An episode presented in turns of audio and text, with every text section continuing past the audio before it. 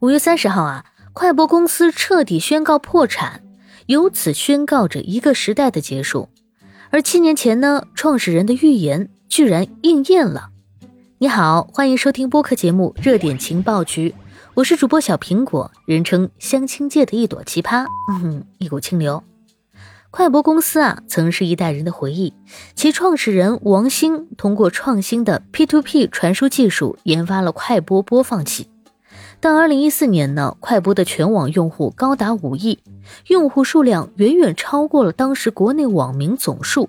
然而啊，以 P2P 为核心的快播被越来越多的人使用观看色情淫秽视频，因此公司陷入了涉嫌传播淫秽物品牟利罪的指控，并被罚款一千万人民币。创始人王兴被判三年六个月，罚款一百万元。宅男神器就此终结。不得不说啊，他的兴衰之路充满了曲折和教训。二零一六年，在审判的法庭上，王兴曾发表过技术无罪论，但出狱之后呢，他修正了自己的观点，表示技术无罪，但人会犯错。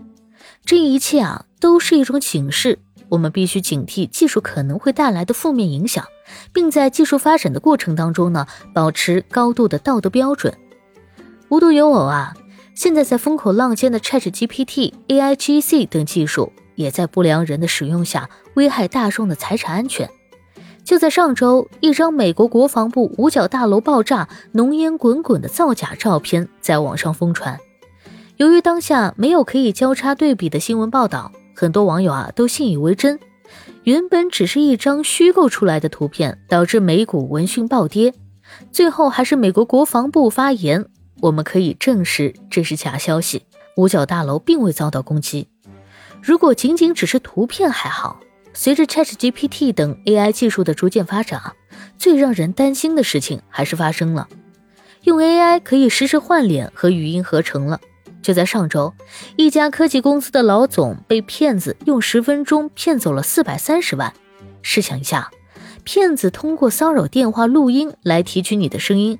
获取素材之后呢，进行声音合成之后，再拿你的声音和视频去诈骗你的亲朋好友，诈骗接近成功率百分之一百。为此啊，早在之前，谷歌前 CEO 就发出警告：AI 被滥用，迟早威胁人类的生存。马斯克啊更极端，甚至把 AI 比作未来人类文明最大的风险之一。